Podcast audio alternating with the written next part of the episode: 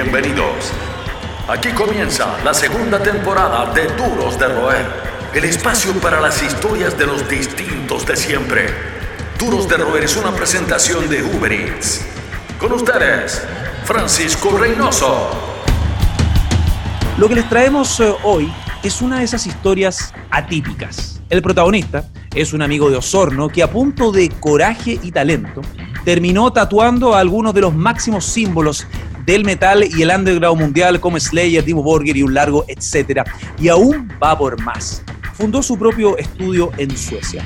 Hoy reside en Los Ángeles, en Estados Unidos, donde colabora, trabaja, por ejemplo, con Kat Von D, una celebridad de la tinta a nivel mundial. Y si hubiese un Oscar a los mejores tatuadores del mundo, él probablemente tendría el suyo. Queremos presentar con mucho orgullo al señor Carlos Aguilar, un distinto de siempre, un duro de roer.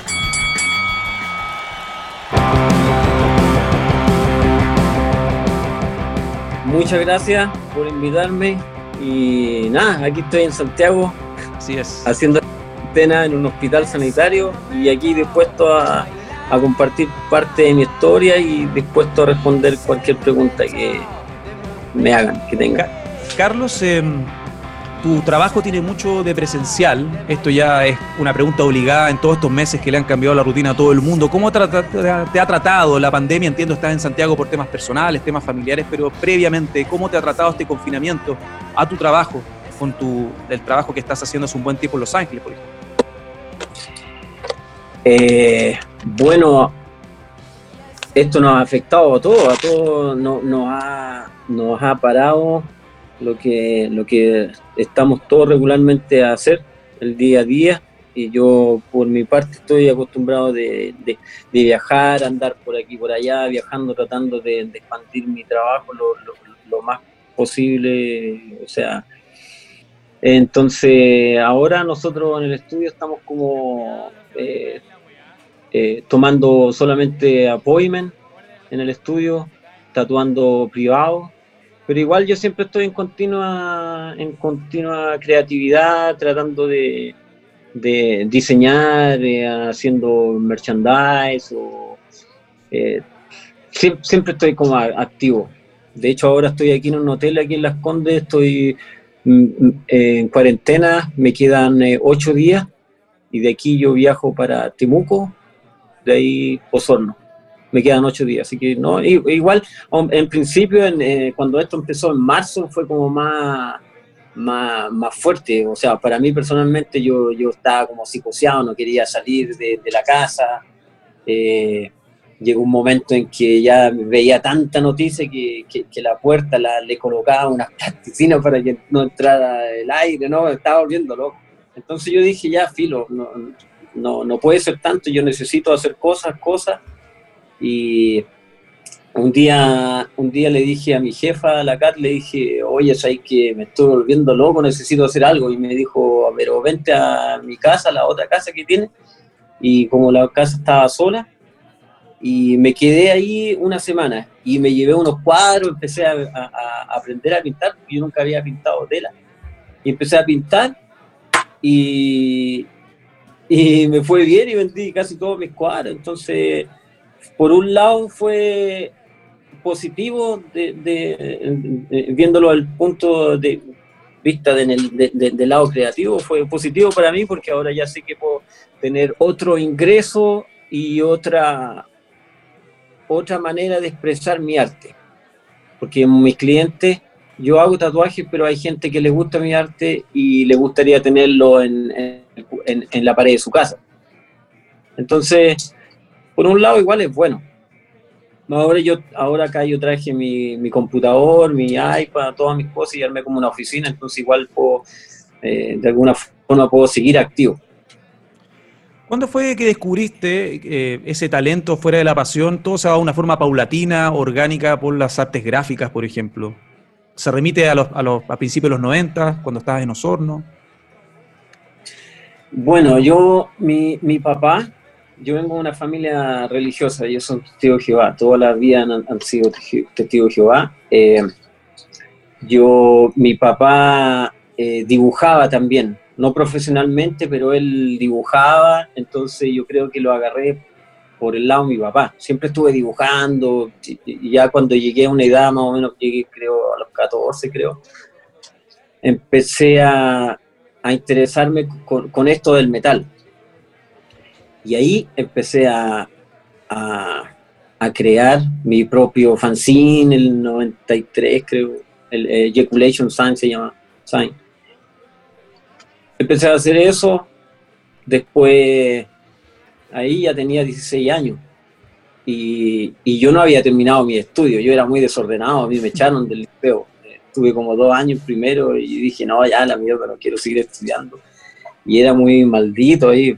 Entonces me echaron y, y, y yo no había qué hacer, entonces dije ya, me puse a trabajar en un, un una, en, una, en, algo de publicidad donde hacían, eh, trabajaban con acrílico y todo eso. Entonces, al lado de eso estaba la, municipalidad y había una oficina comunal de la juventud. Decía, había un letrero que decía, tú joven, si tienes un proyecto para hacer, bla, bla, bla, nosotros te hacemos soporte y ahí se me prendió la, la, Y yo como tenía eh, yo escondía todas mis cosas en la casa de una prima porque si lo tenía en mi casa de mi papá, me los quemaban, me echaban al fuego, todo lo que... Entonces dejaba todo lo que eran fanzines en ese tiempo, fotocopia y todas esas cosas, las dejaba en, en, la casa de mi prima. Y, y, recuerdo que yo pesqué, hizo, hizo como un, un, colecte de todo, de, todo lo que había como en ese tiempo eh, en la escena de bandas de metal y todo. Entonces fui para allá a la oficina, oficina comunal de la juventud y les dije, oye, yo quiero hacer un concierto. Y les llevé esto, le llevé Undercroft, Celebrity, los demos. La cosa es que me creyeron y me financiaron en hacer el concierto. Y hice el primer festival de, de metal en, en, el sur.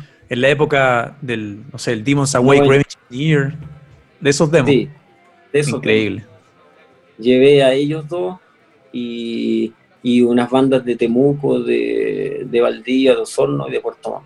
Y ahí, ahí ya como empecé a, a, a, pensar más allá, porque yo en ese tiempo tenía 16 años, mis amigos de 16 años andaban haciendo otras cosas, pero yo tenía como el, el la, no sé, era, era así, quería hacer cosas. Son los que mantienen encendida la llama del rock. Seguimos conversando con los duros de roer. ¿Cuáles fueron los primeros, los primeros discos o portadas en este caso? Porque este complemento gráfico te dio también un oficio, una profesión y una perspectiva para, para, ganarte la vida. Qué mejor que vivir de la pasión. De, uno parte de vivir de un hobby, suena una utopía, pero tú lo has llevado a cabo con mucho rigor, con mucho trabajo, con muchas idas y vueltas, con un camino paulatino, gradual.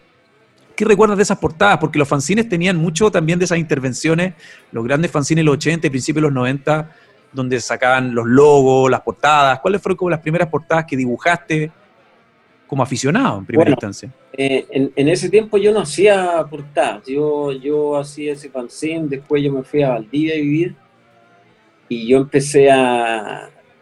Te voy a contar un poco cómo yo empecé a tatuar, porque de ahí, porque yo con lo, yo no generaba ingresos con, con, lo de las portadas o nada, entonces yo, yo en Valdivia en ese tiempo nadie hacía tatuaje en Valdivia, entonces yo me acuerdo que había un chico de Santiago que andaba tatuando en Valdivia y yo, yo lo fui a ver y él tenía una máquina arcaica con motor y todo.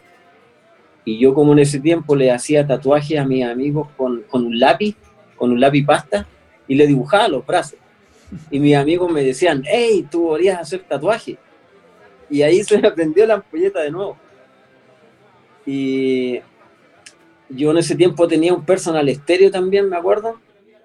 Llegué a la casa, pesqué un martillo, le mandé un martillazo y le saqué el motor. Y me hice una máquina de tatuar. y empecé a tatuar a mi amigo. Y, y como yo eh, en ese tiempo era amigo del Bambán, de, de, aquí de Santiago, y yo le dije, oye, Bambán, yo estoy, quiero aprender a hacer tatuaje y quiero comprarme una máquina de tatuar. Me fui a la casa del Bambán, me quedé allá eh, me presentó un amigo de él que trabajaba en el Eurocentro, me compré la máquina y él me dijo, oye, están haciendo una, una convención de tatuaje a nivel nacional, si quieres venir. Ah, ya, perfecto. Eh, volví a Santiago, fui a la convención, yo no usaba como, yo no sabía cómo usar técnicamente las máquinas. en ese tiempo se usaban las agujas como Magnum, las soldaban ellos mismos y todo. Entonces yo me acuerdo que llegué a esa convención y me dijeron, ¿hay usado estas agujas?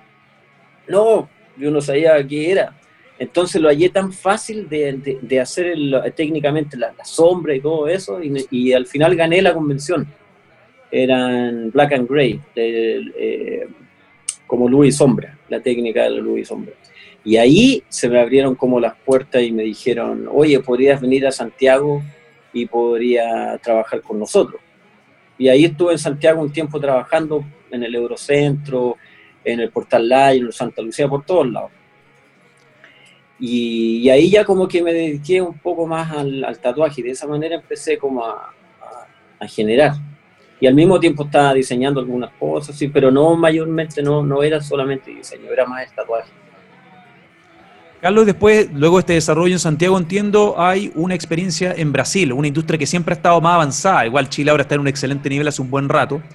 Pero hay un par de viajes, hay un viaje a Brasil, entiendo, como que te da mayores herramientas, te da mayor experiencia para los desafíos mayores que vendrían los años posteriores. Sí, eso fue el 2000, 2002.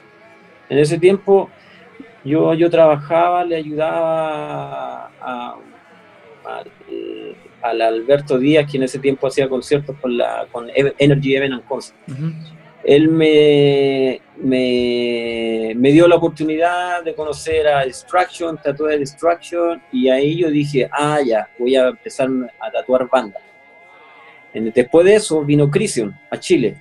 Tatué a Crisión, el baterista me dijo, el Max me dijo, oye Carlos, nosotros tenemos un tour en Estados Unidos y Canadá con Morbid Angel y Cryptopsy.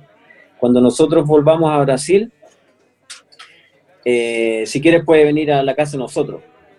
Entonces me fui a Brasil después de ese tour. Me, cuando ellos terminaron el tour, el Mac me dijo, oye, estamos en Brasil, ven ahora a Sao Paulo.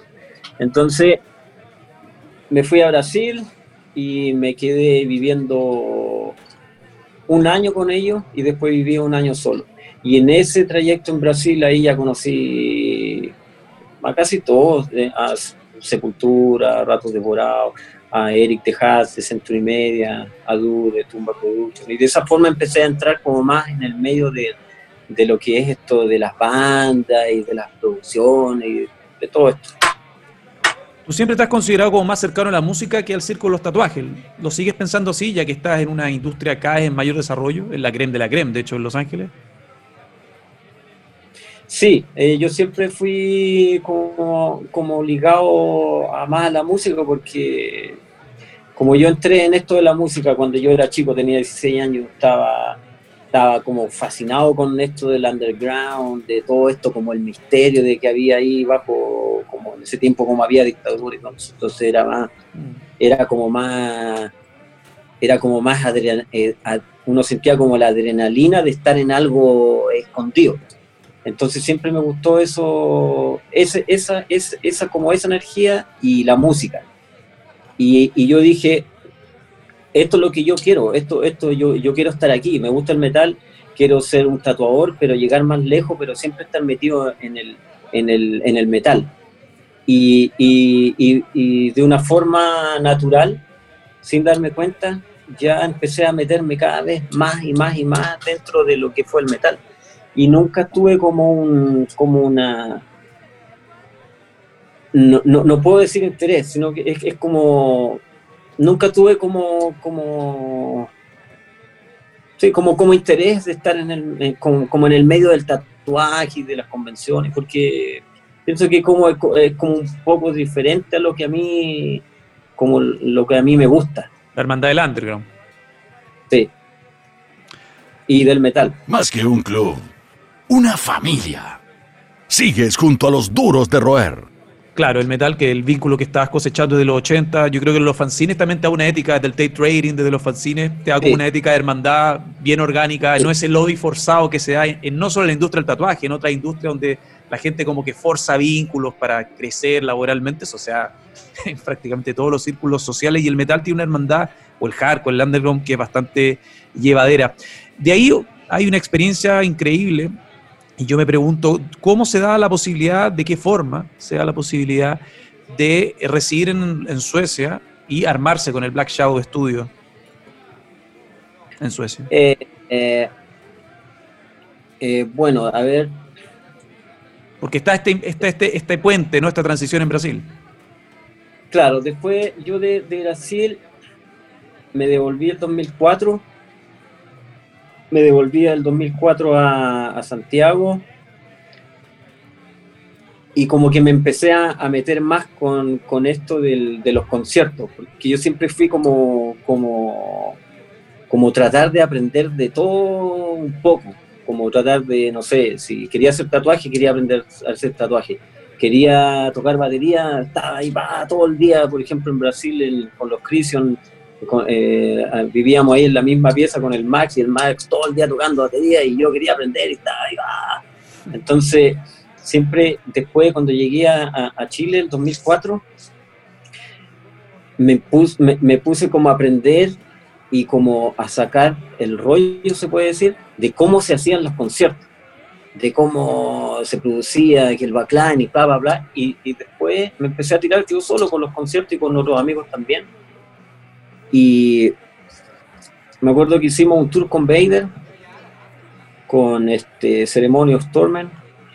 Después de eso, mi amigo me dijo, mi amigo eh, Jorge Dango, que era, que era como el era como el traductor de la productora. Entonces él me dijo, oye Carlos, ¿por qué no nos vamos a, a, Suecia? Yo tengo mi tía allá y nos vamos para allá y allá hacemos lo mismo y viajamos y tratamos de como sembrar la semilla en todos lados y viajar y, yo le dije, ya, vámonos. Y nos fuimos. De ahí yo había hablado allá con el, con el Lord Harriman de Dark Funeral y me dijo, ya, dale, eh, para acá. Llegamos a Suecia eh, y ahí empezó todo. El hecho, por ejemplo, de ahora, ahora lo dices con una naturalidad, pero eh, hay que tener carácter también y decisión, convicción para llevar a cabo esas metas, irte a Suecia, a Brasil, crear la productora, crear cultura underground, crear contenido en una escena que igual es ingrata en cierto sentido. Uno le pone mucha pasión, a veces hay resultados, a veces no, pero el tiempo te ha dado la razón. ¿Cómo ha sido para ti, por ejemplo, cuando ya, no sé, recuerdo eh, Marduk, Dark Funeral, como tú señalas, Dimo Borger, que son bandas inmensas, Slayer, vi también en tu Instagram a Dave Lombardo. ¿Cómo, cómo, ¿Qué te pasa en la cabeza con todas las vueltas de la vida? Piensa en el, pensando quizás en el Carlos de Ejaculation Sign de, del 93, tatuando de Lombardo tiempo después. ¿Cómo ha sido esa relación con estos artistas que uno conocía por revistas, por tape trading en los 90? ¿Cómo es para ti asimilar también que estás trabajando, que estás en una suerte de camaradería con muchos de los ídolos de millones de personas en la comunidad del metal? Eh, Sabes que todo, todo me han hecho varias ves esa pregunta yo, yo lo... Todo ha salido como tan natural que yo no, me doy cuenta de lo que está pasando. Es como que todo va saliendo así, tum, tum, tum, tum, tum. Y es como que, como que casi nunca pienso de, de, cómo llegué a, ahí. Por ejemplo, The Slayer fue así bien... Me acuerdo que yo vine aquí a, vine a Santiago de vacaciones y yo andaba en Punta Arena, andaba paseando, viendo un primo. y el Nicolás Barker me, me, llamó y me dijo, oye Carlos, nosotros vamos para, para Chile, vamos a ir con Exodus, voy con Exodus, Tour Manager, van a, van a abrir, eh, van a abrir a, a Maiden. Anda, ándate para y nos juntamos allá, nos vamos a quedar eh, con el Gary Hall, nos vamos a quedar eh, dos semanas, o una semana parece que era para, para carretera. Yo le dije, entonces de ahí me vine para Santiago y ahí tatué al Gary, no, miento.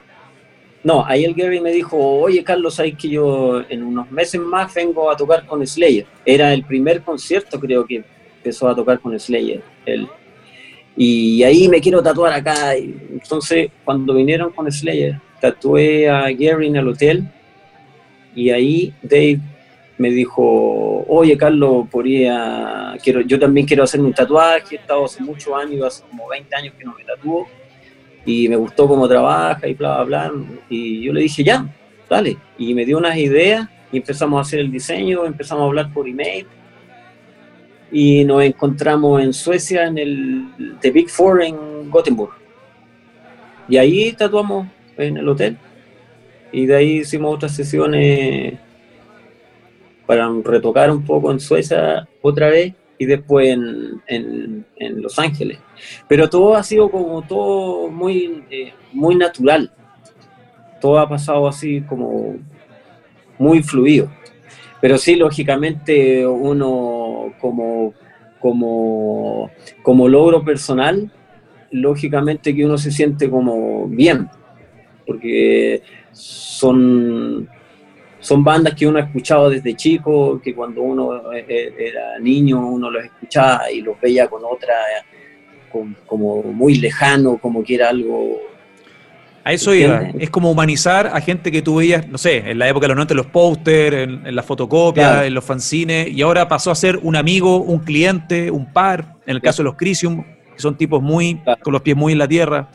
Y eso también me ayudó también a, como a, fortalecerme en lo que yo hacía, ver cómo esta gente trabaja, cómo llegaron ellos a llegar tan lejos ver lo, organiza, lo organizado y, disciplinados que son para trabajar, para lograr las cosas que lo que son hoy en día.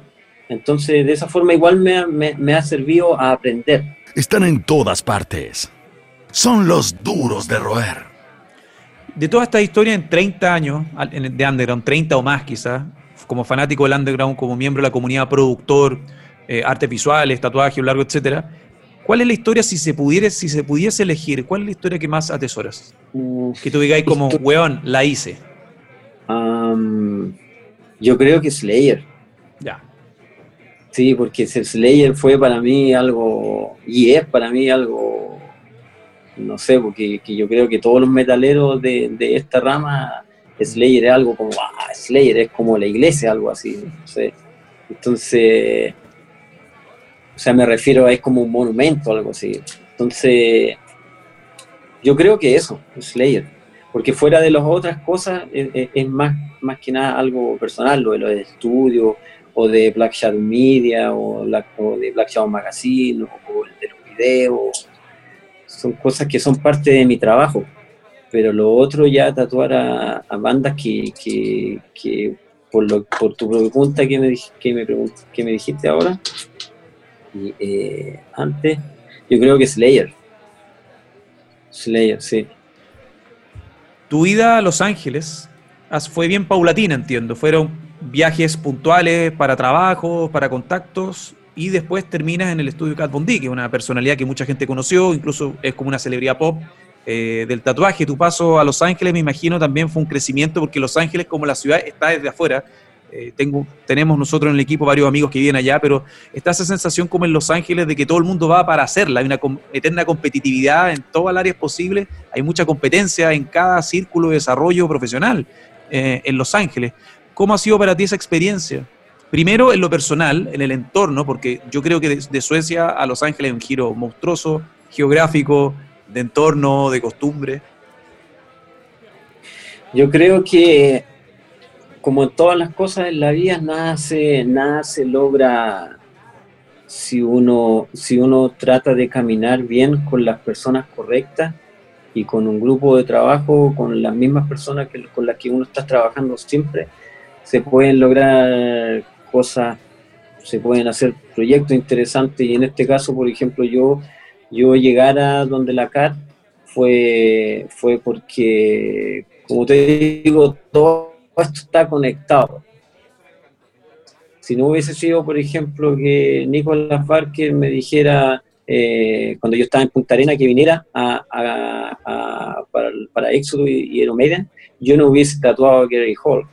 Y si no hubiese tatuado a Gary Hall, yo no hubiese estado en, donde Cat Von D, porque gracias a Gary eh, yo estoy ahí. Yo le dije al Gary Hall, le dije, oye Gary, sabes que me gustaría ir a Estados Unidos, pero yo no sé qué estudio puedo ir a trabajar porque como yo no estoy metido en el, en el ambiente del tatuaje, no tengo mucho contacto con claro, la música. Entonces el Gary me dijo que, que es mi tatuador, que Bob Terrell.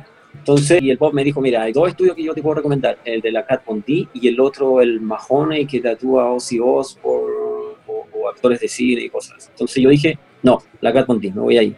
Y ahí hubo la conexión para que yo pueda trabajar ahí. De ahí yo fui a donde la Cat eh, hace, yo ya, yo ya llevo como 5 o 6 años ahí. O sea, antes yo empecé, eh, iba de invitado. Eh, llegaba allá, trabajaba una semana, me devolvía a Suecia después ya iba dos o, dos veces al año y así. Entonces yo un día, el último estudio que tuve en Suecia en Malme, y yo ya estaba como, ya, ya como que ya necesitaba terminar el ciclo en Europa. Yo dije, ya no, ahora ya necesito moverme de acá, ya hice lo que tenía que hacer en Europa, pero ya dejé una semilla ahí y, y, esos contactos y, esa, y, la gente, los clientes, mis clientes, siempre van a estar ahí. Entonces, mejor vendo el estudio y me voy a Estados Unidos. Llamé a la Kat y le dije, oye Kat, porque ella me había ofrecido, me dijo, Carlos, si tú en algún momento te quieres ir de Suecia y te quieres venir para acá, las puertas siempre están abiertas, yo hago los papeles y contratos. Eso no deja de ser, es un espaldarazo importante. Claro, entonces ese día yo dije, ya, no, me la voy a llamar y le dije, Kat, me quiero ir a Estados Unidos. Y me dijo, ya, vente. ¿Cuándo? Le dije, yo tengo un tour ahora en, México y otro en Europa que tenía. Terminé todo eso, vendí el estudio, me vine a Chile. Mientras estaba en Chile, viajé a Estados Unidos para hacer todos los trámites de la visa, lo, el contrato, y ese es un proceso largo. Entonces, de ahí yo estaba como rebotando. Me iba a Estados Unidos volví a Chile y mientras estando en Chile eh, eh, visitaba a mi familia y me iba a Europa. Entonces hacía un tour en Europa para agarrar todos los clientes, me devolví a Chile y mientras se tramitaba el paso de, Estados Unidos, y ya cuando mi abogado dijo, ya la visa está lista, y, fui a buscar la visa acá a la, Embajada de Estados Unidos, ya cuando tenía la visa me fui a Estados Unidos. Y ahí empecé a trabajar permanente con ella. Carlos, eh, bueno, increíble, encuentro increíble el hecho de que nada mejor que el camino largo, el camino largo de experimentar durante décadas, mira dónde estás, eh, muchas, muchos de tus amigos, cada vez que uno les pregunta por ti, amigos común o gente en general, con mucho orgullo dicen el camino que has construido, eh, estando en Los Ángeles, estando en una ciudad. también está la pregunta respecto a la competitividad que te había señalado anteriormente. Tú tienes, has sido reconocido en ferias, en cualquier instancia de tatuadores profesionales y en otras áreas. Eh, ¿Qué hay de cierto también con los grados de competitividad que hay en ese circuito comparados con otros circuitos? ¿Es tan, ¿Es tan fuerte el ego y como las distancias? ¿Cómo es el tema del trato en general entre tatuadores de esa línea? En Los Ángeles en general, en Norteamérica, comparándolo con tu experiencia en Europa, en Brasil. Yo nunca, nunca, como que nunca me he preocupado de eso nunca me he preocupado de, de, lo, de, lo, de la, competencia o de los otros tatuadores, porque al final todos tenemos una oportunidad de, de, tratar de crecer como, como más pueda. Eh, entonces no como que ni siquiera estoy pendiente de otros tatuadores que están haciendo o entonces como que yo, yo, yo me enfoco mucho en lo es, como un músico, es como un artista de una banda que está preocupado solamente crear su música y no anda pensando en que la banda de allá está haciendo mejor música o que la banda de allá está haciendo más tour. Yo me concentro en lo mío y no me... Siempre respetando a otros tatuadores, porque ahora el nivel de tatuaje es increíble, ahora ya, ya es otro nivel. Aquí en Chile hay tatuadores muy, muy, muy buenos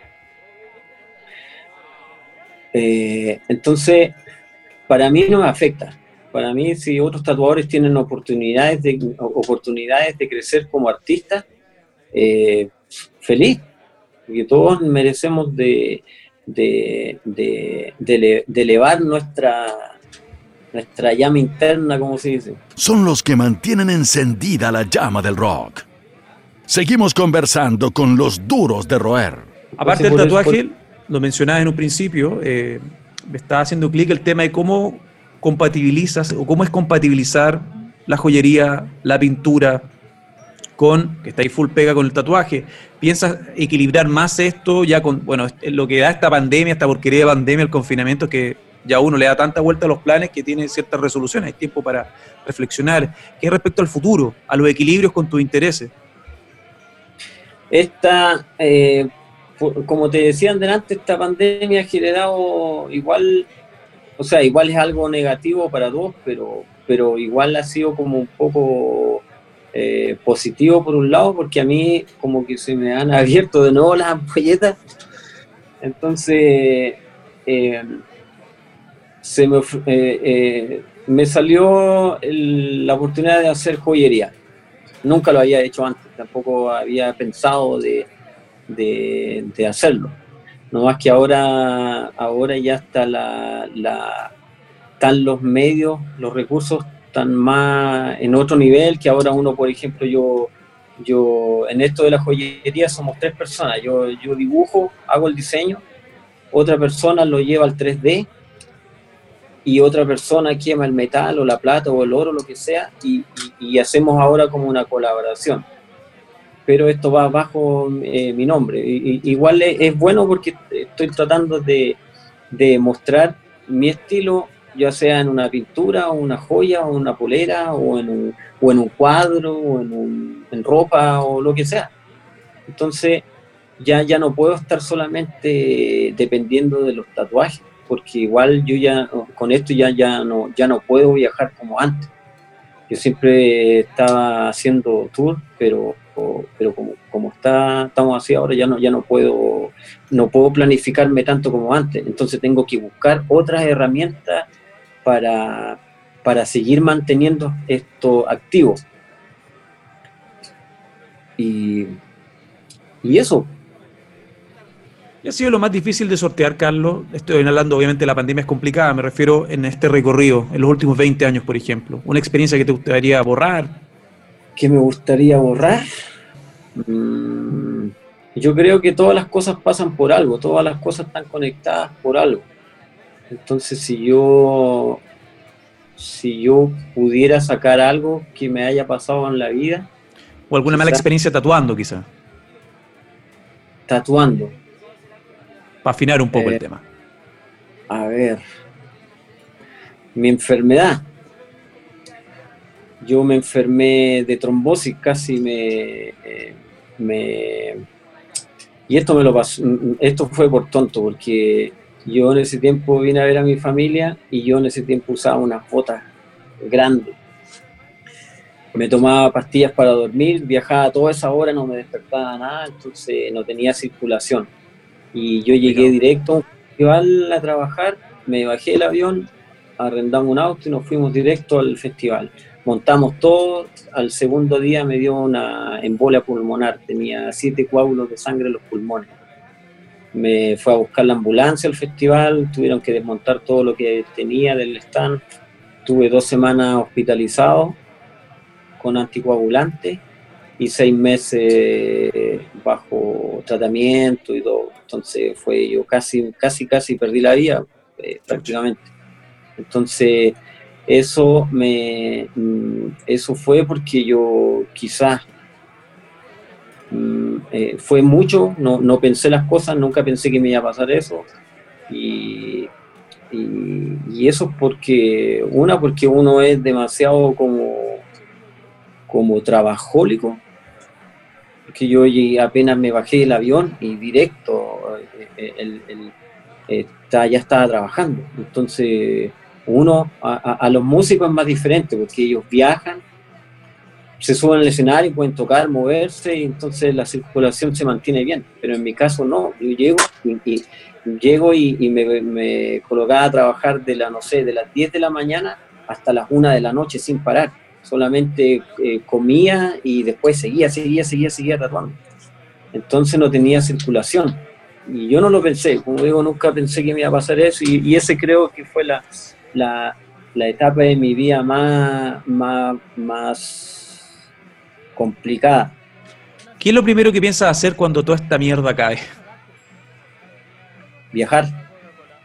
No así como de esta forma, pero viajar y hacer lo que me gusta tengo planes de, o sea, viajar siempre voy a estar viajando, sí que se, que se pueda hacer ahora, pero eso, viajar, viajar, poder planificarme eh, a futuro.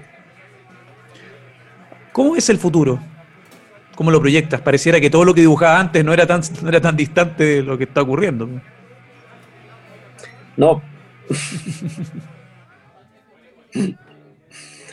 no, al futuro, a ver cómo lo veo. Que, ahora esto cambió, todos tenemos, ya, ya, ya, no, ya no va a ser lo mismo eh, para todo, para todo. Los músicos, los tatuadores, productores, los, conciertos ya, ya no van a ser los mismos, yo creo, por ejemplo, un concierto de 5.000 personas en un lugar cerrado con todos los las restricciones que, restricciones que se van a hacer ahora en el futuro, yo creo que, que no va a haber tanta gente, les van a decir, oye, este concierto van a ser solamente 2.500 personas y, y, muchos conciertos productores yo creo que se van a, se van a, van a pensarla antes, van a pensarla antes de hacer las cosas porque festivales necesitáis una cierta cantidad de personas para poder recuperar todo lo que invertiste y, si y, en estas leyes quizás o, regularizaciones que van a haber ahora, quizás van a impedir que se armen este tipo de eventos masivos. O, por eso así veo el futuro yo. Todos de hecho que vamos a estar con más, con más precaución, cuidado, máscara, lo, todos vamos a estar trabajando así. Entonces se nos va a venir pesado. El internet, ¿Mm? el internet va a ser, va a ser una como una fuente de trabajo a, las personas que, perdieron su trabajo y que ahora están descubriendo otros rubros a través del Internet. Va a cambiar todo esto, va a cambiar para todo. Más que un club, una familia. Sigues junto a los duros de roer. Carlos, te quiero dar las gracias en, esta, en este episodio de Los Duros de Roer. Sé que estás por un tema familiar en Santiago. Te quiero desear la, la mayor de la suerte en lo que emprendas todos estamos acá ansiosos porque esto pase, pero hay que armarse de paciencia y como tú, en cierta medida, tratar de darle una vuelta positiva, productiva, quizás encontrar otros talentos, estudiar, estar ahí aplicándose con otros intereses y tú eres un ejemplo a cabalidad de un duro de roer. De hecho, ¿te consideras un duro de roer? Sí. Sí, porque no, no, no, le tengo miedo a los desafíos. Y no es porque que, uno sea que, oh, no, no, es porque, porque uno, cuando uno eh, ama las cosas de corazón y cuando uno, cuando uno sabe que, que, que, el esfuerzo de uno lo está haciendo bien, eh, eh, eso te fortalece y, ya no sientes miedo a nada. Las mismas ganas que le, que le has hecho, que le has eh, puesto a todos tus proyectos, Black Shadow Media, Black Shadow Sin, Sign, la revista. De hecho, al cierre recordaba y lo comentábamos antes de comenzar esta entrevista, los videos que tú hacías siempre con una proactividad, tu interés por lo audiovisual, que también se va a ver con un documental que vamos a compartir. Estamos compartiendo extractos y vamos a ocupar las redes sociales. Vamos a estar súper atentos a lo que emprendas, eh, Carlos. Carlos Aguilar, tatuador, representante también del underground chileno latinoamericano, con mucho orgullo Espero que te siga yendo increíble de parte de todo el equipo Duros de Roer en Los Ángeles, en Suecia, donde estés, no nos cae la menor duda que donde pongas tu búnker, todas operaciones, ahí vas a estar al, pie del eh, cañón. Esto fue Duros de Roer, episodio de lujo para los fanáticos del tatuaje, del metal, con Carlos Aguilar. Carlos, muchas gracias. Muchas gracias a usted. Muchas gracias. Chao. Esto fue Duros de Roer, cuídense. Esto fue Duros de Roer Podcast. El último apaga la luz. El Club de los Distintos de Siempre fue presentado por Uber Eats. Hasta la próxima.